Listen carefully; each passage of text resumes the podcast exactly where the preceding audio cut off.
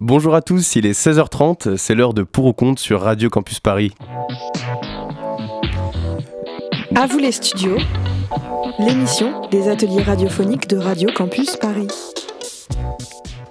Nous nous retrouvons aujourd'hui pour une émission spéciale animée par les élèves de Fénelon Notre-Dame première, histoire-géographie, géopolitique, sciences politiques, sur la légalisation du cannabis. Nous recevons sur notre plateau Océane Dardot, neurologue à la Pitié-Salpêtrière, et Charlotte Vigouroux-Tapin, consommatrice et experte sur le sujet depuis maintenant 10 ans.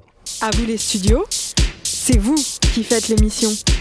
Je passe maintenant la parole à Clément, notre journaliste intervieweur. Et je suis en compagnie de Charlotte, consommatrice de cannabis depuis maintenant 10 ans et experte du sujet, et de Océane, neurologue à la Pitié-Salpêtrière. Elles vont débattre sur la légalisation du cannabis. Euh, tout d'abord, êtes-vous pour ou contre la légalisation du cannabis? Alors euh, bonjour Clément, donc merci de nous recevoir sur cette euh, émission. Euh, donc moi étant consommatrice depuis 10 ans, j'ai remarqué des changements très amélioratifs, donc je suis beaucoup plus relaxée. De plus, mon anxiété a totalement disparu et je suis beaucoup moins stressée. Et je pense qu'au niveau médical, cette légalisation va permettre aux gens dans le besoin de, de consommer du cannabis.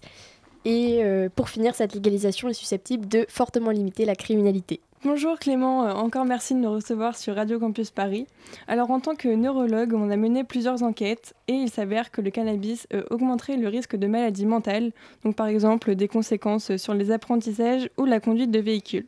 De plus, le cannabis peut provoquer donc des bad trips pour, certaines personnes, comme des vomissements, des hallucinations et encore des paniques. Puis il ne faut pas oublier euh, que cela peut provoquer des troubles relationnels, donc scolaires ou professionnels, le repli sur soi, la perte de motivation chez certains sujets en cas de consommation importante.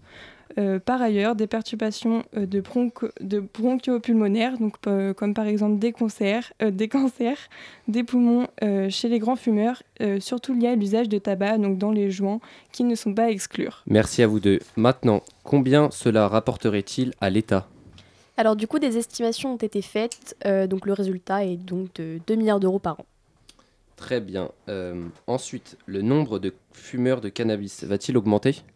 Donc euh, forcément, légaliser le cannabis augmenterait mécaniquement le nombre de fumeurs.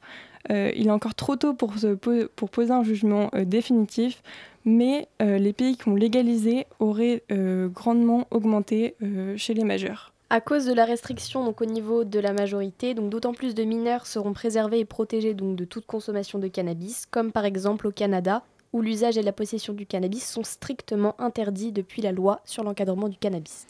Merci Charlotte et Océane. Pour finir, la, légalisation du cannabis va-t-elle amener à la consommation de drogues plus dures? Oui, effectivement, dans les quartiers défavorisés, euh, ça pourrait amener à euh, plus de ventes euh, de drogues dures. Donc, d'après France Info, il y aurait un gisement, un glissement vers des drogues plus dures. Merci à Clément et nos invités pour ce passage très intéressant. Vous pouvez retrouver cette interview sur Radio Campus. Tout de suite, une petite pause musicale. Merci Nils.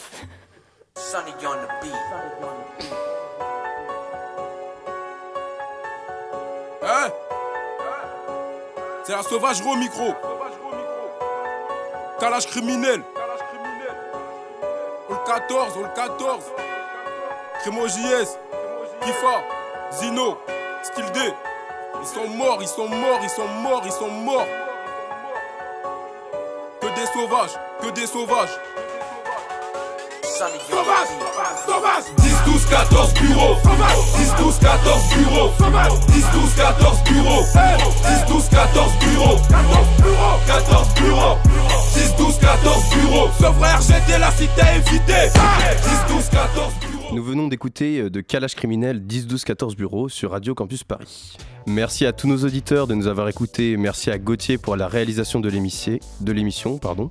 Merci à Clément, notre intervieweur, et à nos deux invités, Océane Dardot, neurologue à la Pitié Salpêtrière à Paris, et à Charlotte, consommatrice et experte sur le sujet. Très bonne soirée à vous tous et à l'écoute de Radio Campus Paris.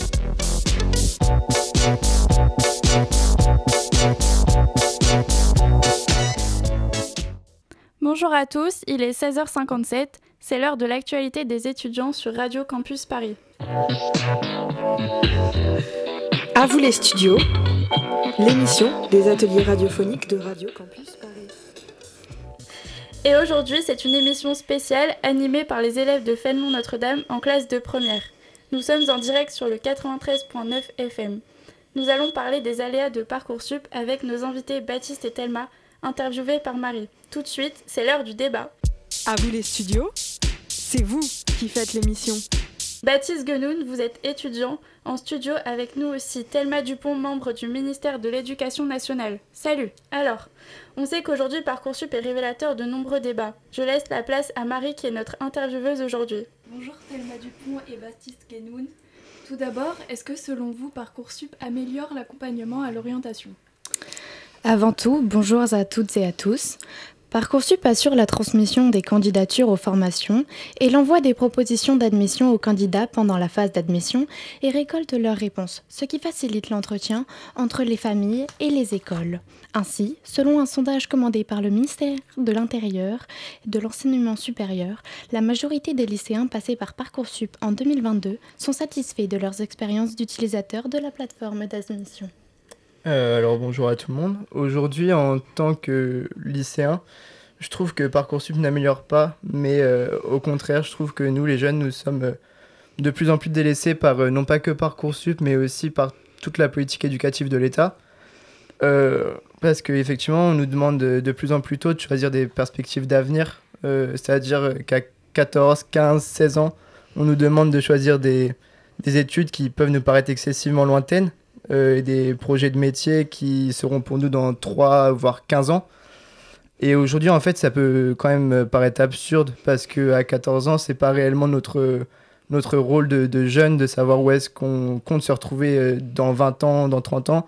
Surtout aujourd'hui, lorsqu'on se rend compte qu'il y a quand même plus de 25% des actifs qui ont subi des reconversions professionnelles. Euh, en effet, on peut voir qu'il y a des actifs qui ont fait cette reconversion suite à des choix de vie ils se sentaient plus aptes à continuer dans tel ou tel domaine.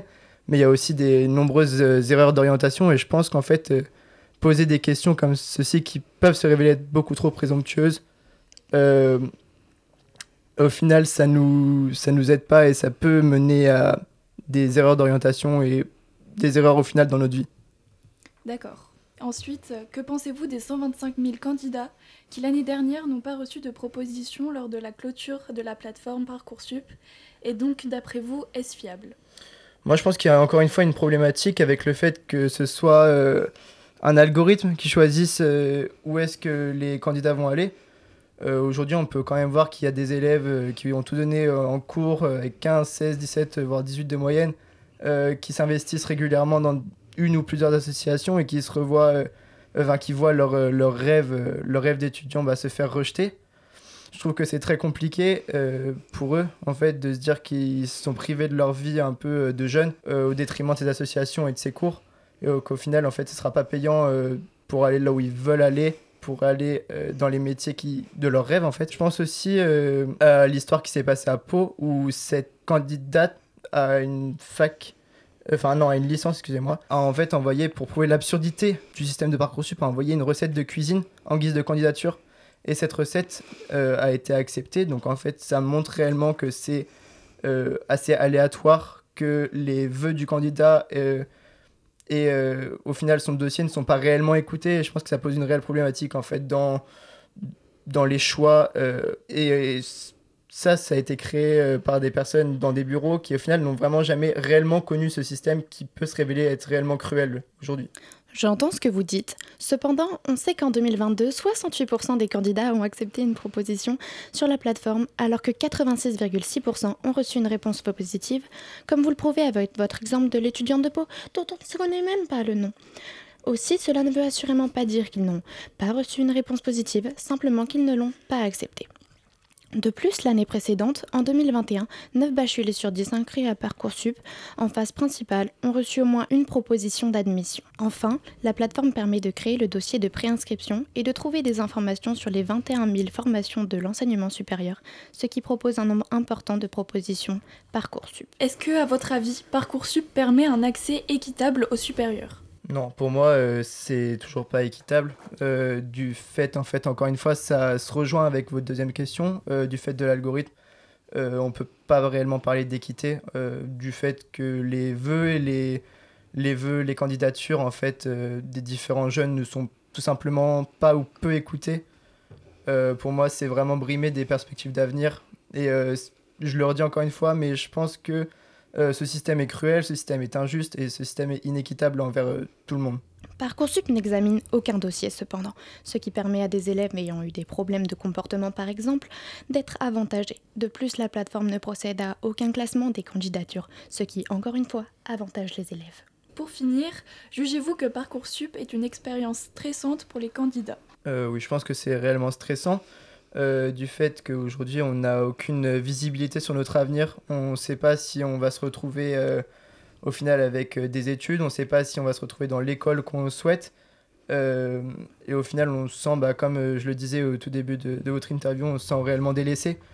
Du coup, je pense que c'est réellement stressant. Et cependant, on peut quand même noter la présence d'un réel suivi au sein des établissements euh, qui va quand même pallier à ces problèmes euh, dus, à cette plateforme. Je pense qu'on peut, on peut mettre en avant le, travail de certains professeurs qui, qui nous accompagnent tous les jours dans notre orientation. Mais euh, pour nous, oui, c'est quand même stressant à la maison et même euh, on a beau faire des recherches, on a beau regarder où est-ce qu'on veut aller, euh, c'est vraiment Parcoursup qui, qui représente quand même pour nous une réelle barrière au final. Avec une démarche simplifiée, avec un site, un dossier et un calendrier, le calendrier ne peut pourtant pas vraiment faire face au stress. Merci beaucoup à vous deux pour vos réponses. Merci.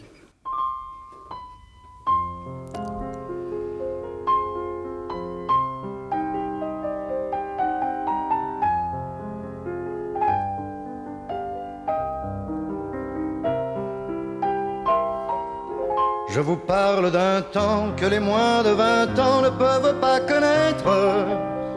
Montmartre en ce temps-là accrochait ses lilas jusque sous nos fenêtres et si l'humble garni qui nous servait de nid ne payait pas de mine. C'est là qu'on s'est connu, moi qui criais famine et toi qui posais nu. La bohème, la bohème, ça voulait dire on est heureux. C'était La Bohème de Charles Aznavour sur Radio Campus Paris. C'est la fin de l'actualité des étudiants. Merci à tous de nous avoir écoutés. Merci à Juliette pour la réalisation de cette émission. Merci à Baptiste, Thelma et Marie. Très bonne soirée à l'écoute de Radio Campus Paris. À vous les studios, les ateliers de Radio Campus Paris. Bonjour à tous, il est 17h12 et c'est l'heure de Clip Culture sur Radio Campus Paris. À vous les studios, l'émission des ateliers radiophoniques de Radio Campus Paris. Et aujourd'hui, c'est une émission spéciale animée par les élèves de Fénelon Notre-Dame, classe d'histoire géopolitique, avec pour thématique le cinéma. Nous recevons Louise Malan, gérante du cinéma CGR et présidente de l'association Sauvons le cinéma français, interviewée par Charlotte Moyer. À vous les studios, on vous laisse les manettes, le temps d'une émission. Mais avant cela, une petite chronique présentée par Isorlement, le cinéma sera-t-il détrôné par les plateformes de streaming? Depuis quelques années, on observe un certain essor sur les plateformes de streaming, comme Netflix ou encore Amazon Prime, qui a bouleversé le monde du cinéma. Notamment Netflix, qui l'année dernière a compté plus de 223 millions d'abonnés payants, battant donc son record de fin de 2021, à savoir de 221 millions. Fruit de deux années de pandémie, ultra favorable au service du divertissement en ligne. Cette situation a entraîné une désaffection dans les salles de cinéma, situation qui a été relevée partout dans le monde. Suite à la pandémie, l'impossibilité de fréquenter les salles a entraîné le phénomène suivant. Des abonnements accrus sur Netflix ou encore sur Canal ou des plateformes de streaming. En effet, on compte cette année plus de 152 millions d'entrées en France, pays qui a malgré tout connu l'une des meilleures reprises au monde en termes de fréquentation des salles de cinéma après la crise sanitaire. Cette situation déteint donc sur les professionnels du secteur. Merci Isorlement pour cette chronique. Tout de suite, une petite pause musicale.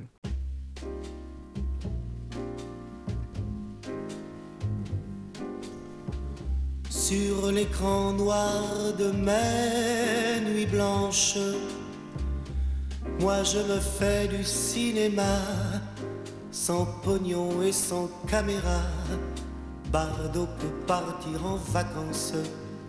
Ma vedette, c'est toujours toi. On vient d'écouter le cinéma de Nougaro sur Radio Campus Paris. À vous les studios. On vous laisse les manettes, le temps d'une émission. Tout de suite, Place à l'interview, le cinéma sera-t-il détrôné par les plateformes de streaming avec Charlotte Moyer et Louise Malan Bonjour Louise, merci euh, d'être venue sur ce plateau. La question que l'on se pose est avez-vous été touchée par la naissance des plateformes de streaming? Alors oui, évidemment, ça nous touche. J'ai remarqué une nette baisse de clientèle amorcée par la crise du Covid. Cette période a, je pense, modifié le rapport au visionnage des Français, que ce soit séries, films, documentaires, etc mais c'est également tous les métiers liés au cinéma qui sont, à mon avis, touchés, comme pour les réalisateurs qui ont sûrement plus de mal à concurrencer des films comme Netflix. Merci beaucoup. Mais savez-vous pourquoi les plateformes de streaming telles que Netflix, Amazon Prime, etc. font de l'ombre au cinéma? Alors, de mon point de vue, je dirais que ce sont plusieurs facteurs qui influent les utilisateurs à effectivement favoriser ces plateformes. Premièrement, le fait de rester chez soi avec un certain confort sans effort, pour le coup, le fait de ne pas se déplacer. Ensuite, il y a sûrement la différence de prix. C'est sûr que le coût au film sur les plateformes de streaming est presque nul, alors qu'en salle de cinéma, on a un prix moyen de 7 euros. Que pouvez-vous nous dire alors pour nous donner envie d'aller au cinéma? Alors déjà, ça nous permet de nous faire vivre. Puis il y a quand même une nette différence de qualité de son et d'image. Ça permet de mettre en avant le cinéma français et une certaine tradition. Je finirai par dire qu'il y a un certain privilège à se rendre au cinéma, comme par exemple voir les films en avant-première. Merci beaucoup d'être venu ainsi que d'avoir répondu aux questions. Merci beaucoup pour cette interview. C'est la fin de Clip Culture. Merci à tous de nous avoir écoutés. Merci à Camille Ruffet pour la réalisation de cette émission. Merci à Charlotte Moyer et Iser Le Mans et notre invitée Louise Malan. Très bonne soirée à l'écoute de Radio Campus Paris.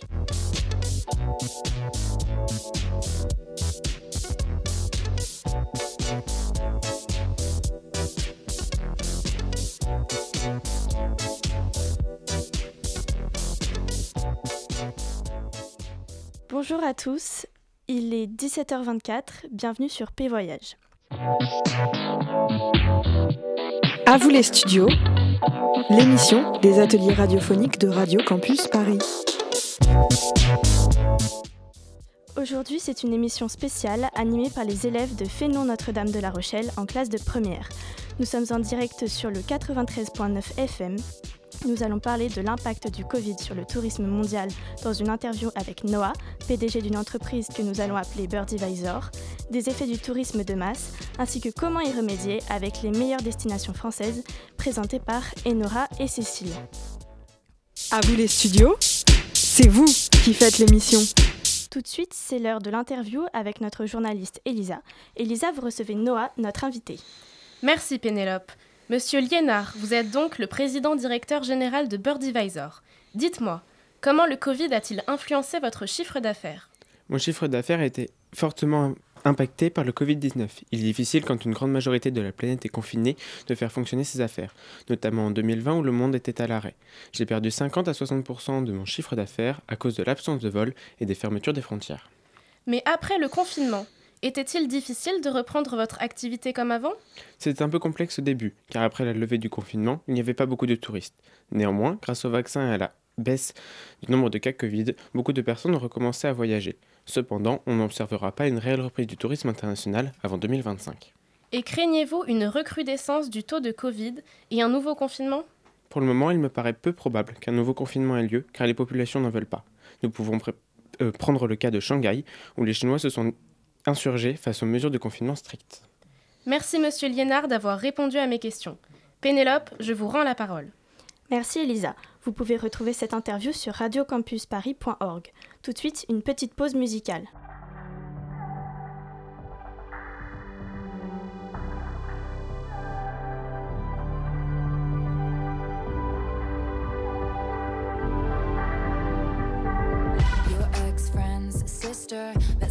Club and he kissed her. Turns out it was that guy you hooked up with ages ago. Some wannabe Z-lister, and all the outfits were terrible. 2003 unbearable. Did you see the photos? No, I didn't, but thanks though. I'm so in love that I might stop breathing. Drew a map on your bedroom ceiling. No, I didn't see the news, cause we were somewhere else. Stumbled down pretend champagne. d'écouter Paris de Taylor Swift sur Radio Campus Paris. Tout de suite, place aux chroniques et tout d'abord les effets du tourisme de masse avec Enora. Bonjour Enora. Bonjour Pénélope. Aujourd'hui, puisque nous euh, parlons du voyage, pourquoi ne pas parler du tourisme de masse? Le tourisme est une façon, une opportunité pour de nombreuses personnes de découvrir le monde et ses beautés, de se confronter à d'autres cultures et styles de vie, et peut aussi représenter pour certains pays un revenu nécessaire à leur survie. Même si le tourisme de masse peut participer au développement économique des pays, il peut aussi avoir de nombreux effets néfastes. En 2019, l'OMT, l'Organisation mondiale du tourisme, a enregistré 1,5 milliard d'arrivées de touristes internationaux à l'échelle mondiale. Depuis la création du concept de tourisme de masse dans les années 1960, donc c'est un tourisme concernant un grand nombre de personnes qui se concentrent dans les mêmes lieux, ce phénomène s'est généralisé, notamment grâce au développement de certaines compagnies low cost, avec des tarifs réduits qui permettent à un plus grand nombre de personnes de, voyager. Toujours d'après l'OMT, 95% des touristes mondiaux se concentrent sur moins de 5% des terres émergées. Ce phénomène cause un réel danger pour certains espaces naturels et pour les collectivités qui en ont la charge, qui doivent jongler entre la préservation du territoire et une possible perte de richesses économiques. De nombreux espaces sont aussi très pollués par les tourismes, ce qui met en danger les écosystèmes. Le tourisme de masse rend également certaines villes impossibles à vivre pour les locaux mais de nombreuses alternatives sont possibles pour continuer à découvrir de nouveaux territoires, tout en diminuant son empreinte carbone grâce au tourisme vert ou au tourisme près de chez soi. Merci À vous les studios, on vous laisse les manettes, le temps d'une émission. Et maintenant, accueillons Cécile avec sa chronique sur les meilleures destinations françaises. Bonjour Cécile. Bonjour Pénélope. Aujourd'hui, on sait que plus de 67% des Français sont partis en vacances à l'étranger en 2021, selon Géo.fr. Ça signifie que de nombreuses personnes partent pour leurs vacances et peu restent en France. Ce qui est étonnant, c'est qu'il existe de nombreuses destinations au sein même de la France qui peuvent rivaliser avec les pays étrangers. Parmi ces endroits, la Corse, avec ses paysages maritimes, rappelle les Seychelles. Annecy, ville sur l'eau, ressemble à Venise. Ou encore les falaises d'Étretat amènent l'Irlande à la France. D'autres lieux français se distinguent, tels que le cirque de Gavarnie, dans les Hautes-Pyrénées, qui est similaire au Pérou, ou tel que la dune du Pilat, un peu tel le Sahara français. Comme quoi, il existe de nombreuses destinations insolites au sein même de notre pays, alors il n'est pas toujours nécessaire de partir à l'étranger pour voir de beaux lieux. Merci c'est la fin de P. Merci à tous de nous avoir écoutés. Merci à Ambre pour la réalisation de cette émission. Merci à Elisa, à Noah, ainsi qu'à nos chroniqueuses. Très bonne soirée à l'écoute de Radio Campus Paris. Bonjour, il est 17h34, euh, c'est l'heure d'Avou les studios sur Radio Campus Paris. À vous les studios, l'émission des ateliers radiophoniques de Radio. Et aujourd'hui, c'est une, émission spéciale animée par les élèves de Fénelon Notre-Dame, située à La Rochelle. Ils vont nous parler des poils sous toutes ses formes. Nous sommes en direct sur le 93.9 FM. Nous allons parler des poils dans la société avec Evaël Valotto et Adèle pour l'interviewer.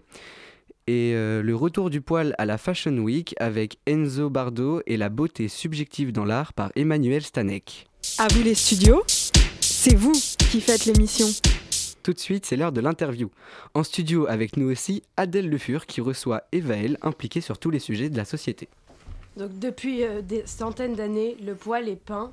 De l'origine du monde de Courbet, peint en 1866, en passant par le déjeuner en fourrure de Meret Oppenheim, réalisé en 1936. Poil et fourrure sont présentés sous toutes les coutures. C'est particulièrement un sujet prédominant dans l'industrie de la mode. Le poil est plus visible de nos jours sur le corps des femmes. Evaël Valotto, organisatrice du festival féministe de La Rochelle, est avec nous pour en parler. Evaël, qu'en pensez-vous? Il est vrai que les femmes reprennent le contrôle de leur corps.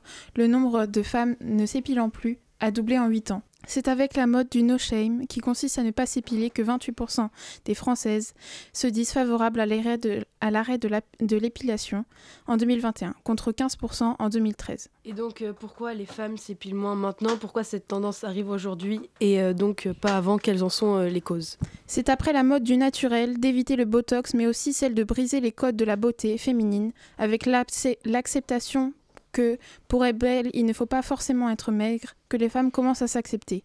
Mais elles ont, euh, mais elles ont aussi été accentuées par les deux confinements, car les femmes n'éprouvaient plus le besoin de s'épiler. Ces deux périodes ont laissé place à de nombreux mouvements, tels que le no shave, mais aussi le no make-up sans maquillage et le no bras sans soutien-gorge. Donc comme dans toute mode ou tendance, euh, certaines personnes, je pense, ne sont pas en accord avec ça et ces décisions qui euh, sont tout à fait personnelles. Donc est-ce que euh, cette mode fait euh, l'unanimité? Comme toujours, cette mode est énormément controversée. Toutes les femmes ne se sentent pas encore prêtes de ne plus s'épiler. Des hommes n'acceptent pas les femmes poilues et cela, cependant, va pour changer.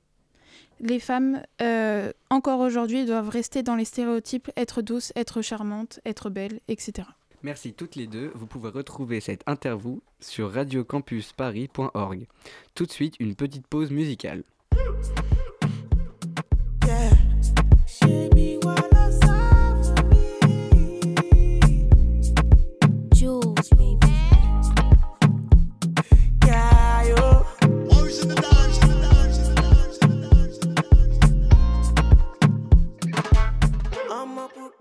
Et Intentionally de Jules sur Radio Campus Paris. Il est 17h38 euh, sur Radio Campus Paris. Tout de suite, place à la chronique sur la Fashion Week avec Enzo. Les loulous, c'est Enzo et aujourd'hui on va parler de la Fashion Week. Depuis mardi 17 janvier, Paris accueille, comme tous les ans depuis 1973 quand même, la Fashion Week. Concentrons-nous sur le défilé de la maison de haute couture italienne Schiaparelli. Trois créations ont attiré mon regard. Celle composée de fourrure, fausse en effet, mais assez malvenue.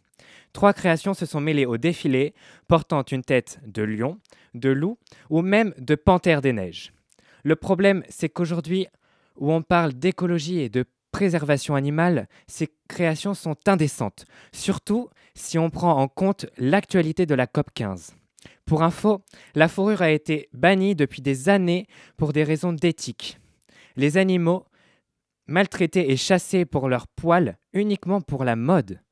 Doit-on interdire la fourrure dans le, dans, la, dans le monde de la mode ou bien produire des manteaux en peau humaine pour les animaux? À vous les studios, on vous laisse les manettes, le temps d'une émission. Chroniqueur de la journée, Emmanuel Stanek sur la beauté subjective dans l'art.